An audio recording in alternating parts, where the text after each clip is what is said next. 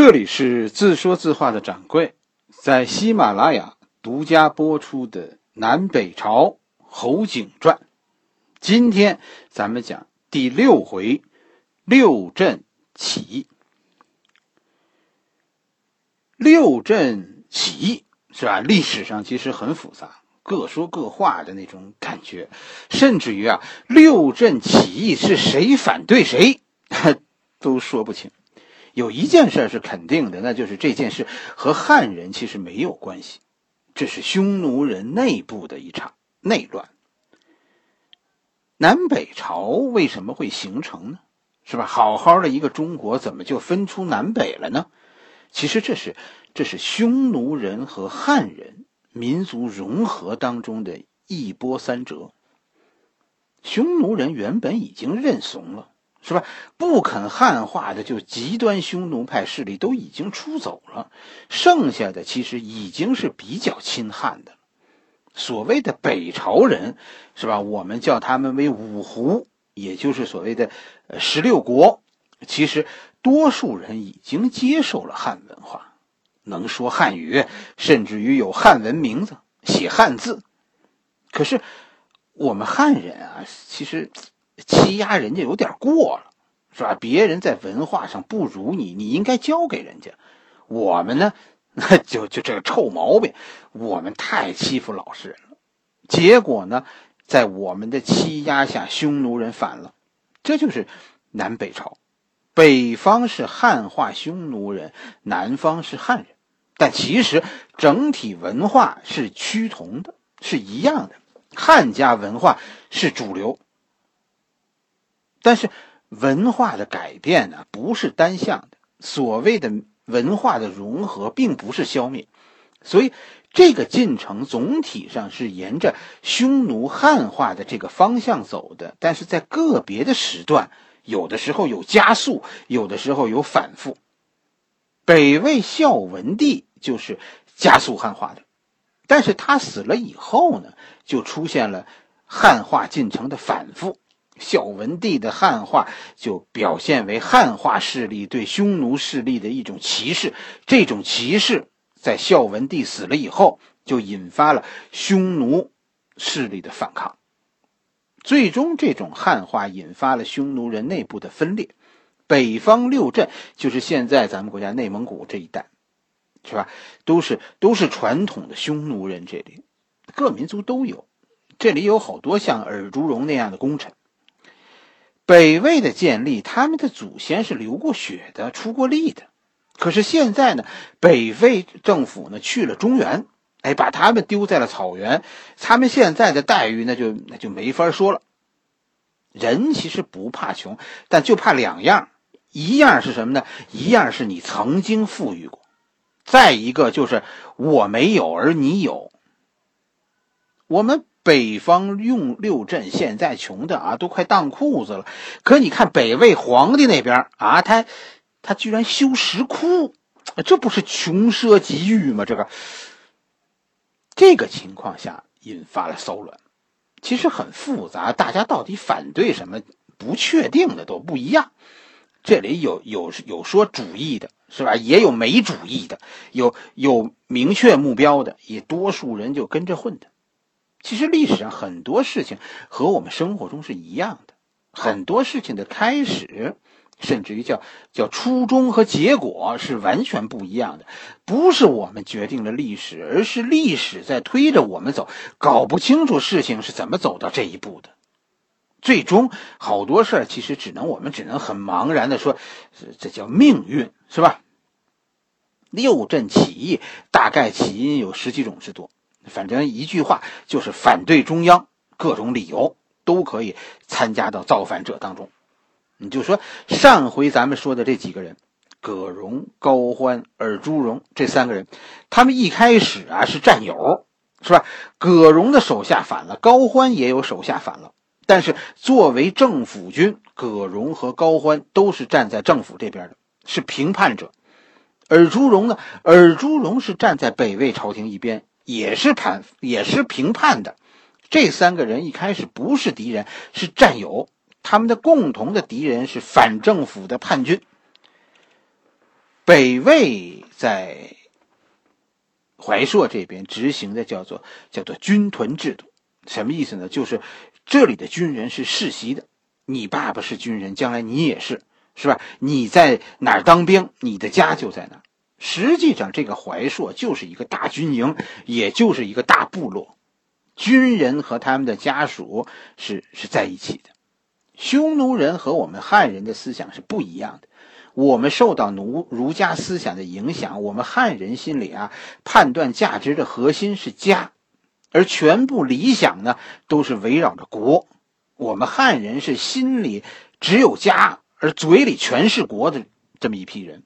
当谈到忠诚的时候，忠于谁的时候，我们常常很犹豫。可是匈奴人就非常直接，匈奴人没有国，甚至也没有家，他们只有部落。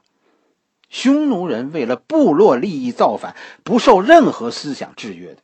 这个事儿，你以后看，葛荣是匈奴人，所以以后他也是这样。高欢。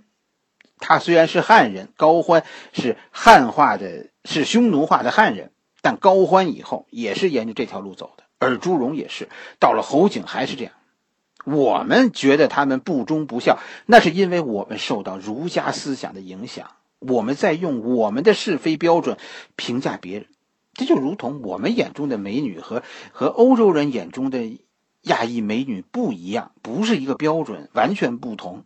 哎，其实这是，这是一个道理的。六镇叛乱，或者叫六镇起义，一开始是是从怀朔周边地区开始的，主要就是因为气候原因，在那几年引发了周围地区的饥荒。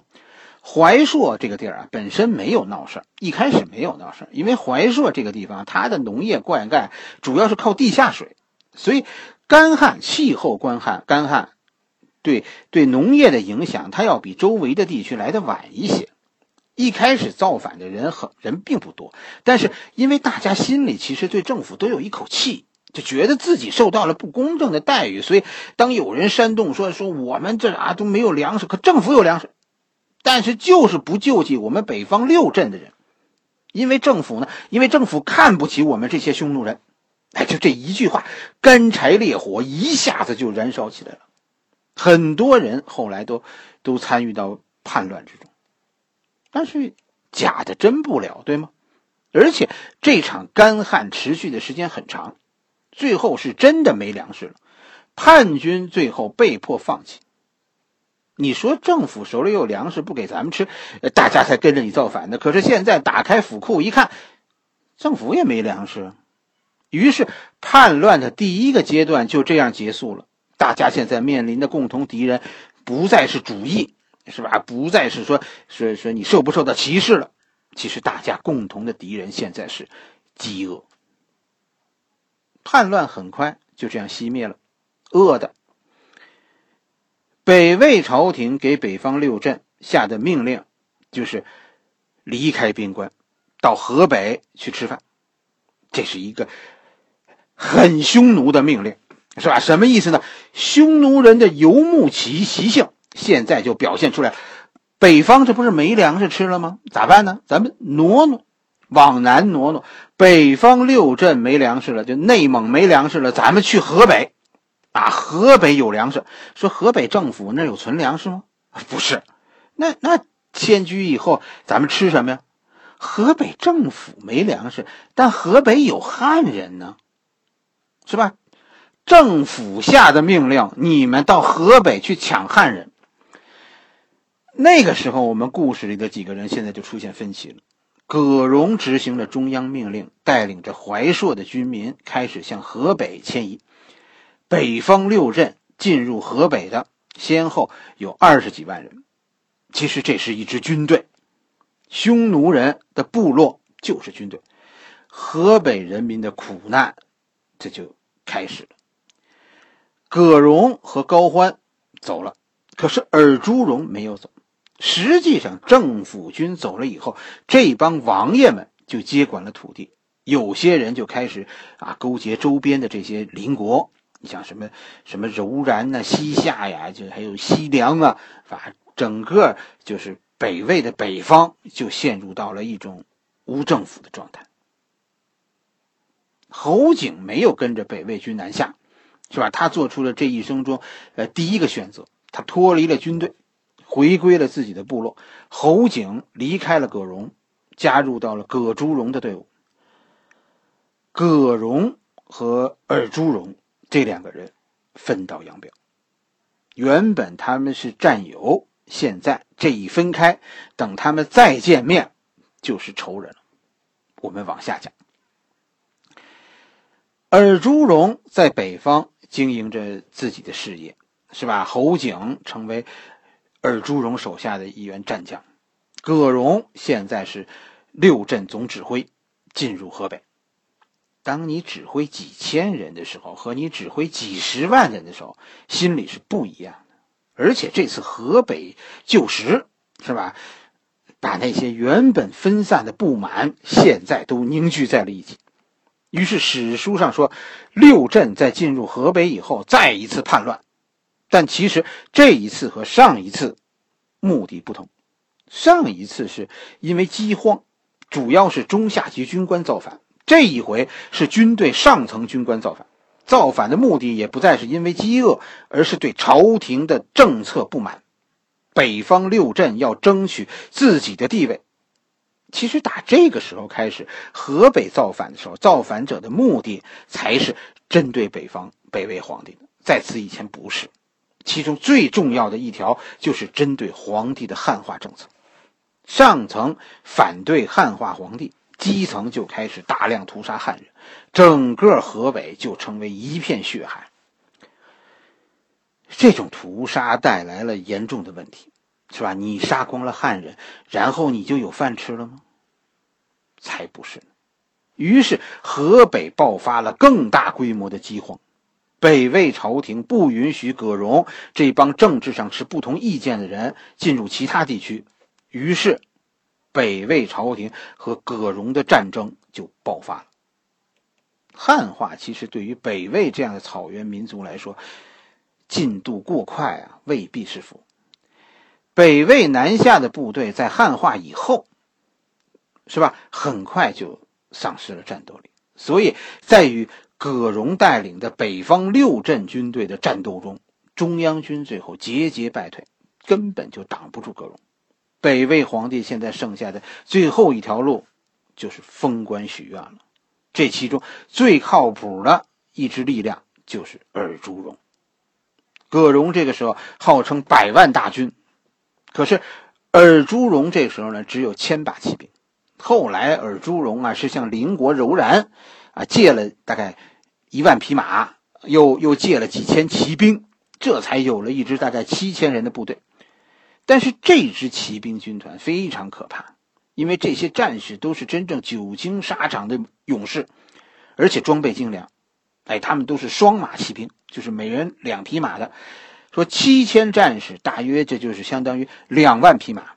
而且很多柔然战士啊，都是都是有奴隶跟随的，就是说是七千人，实际上可能大概有一万多。葛荣的部队是什么样子呢？史书中并没有记载葛荣部队的配置，但是记录了高欢在记录这个高欢的人生经历的时候啊，从侧面提到了一些。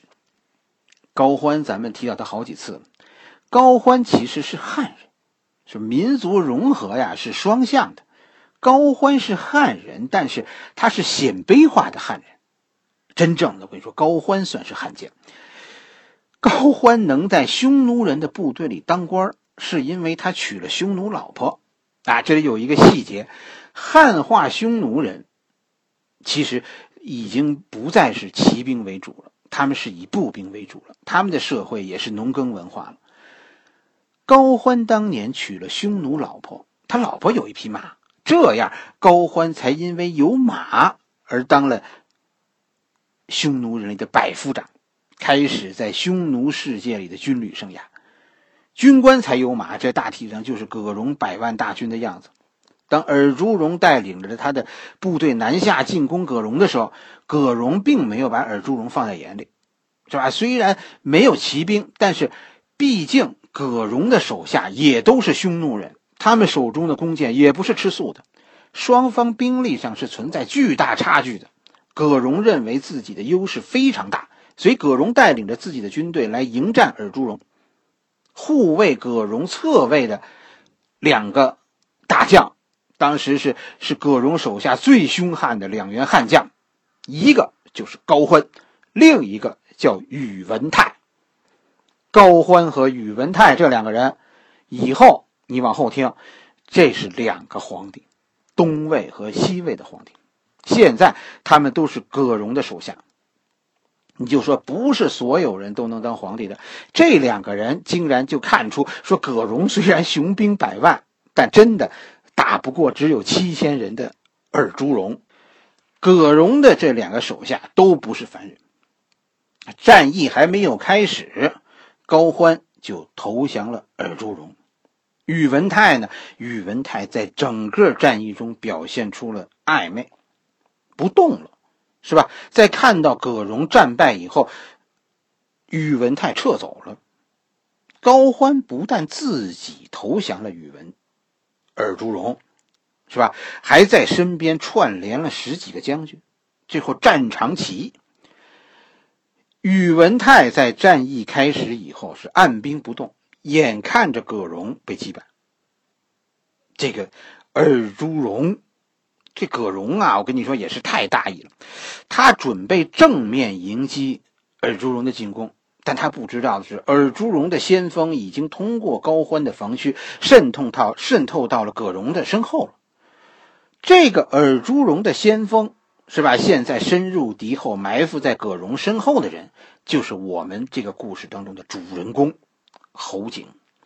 史书中并没有这一战详细的细节，是吧？只是说葛荣遭到袭击，尔朱荣从身后给了葛朱荣致命一击，高欢战场起义，是侯景抓住了葛荣。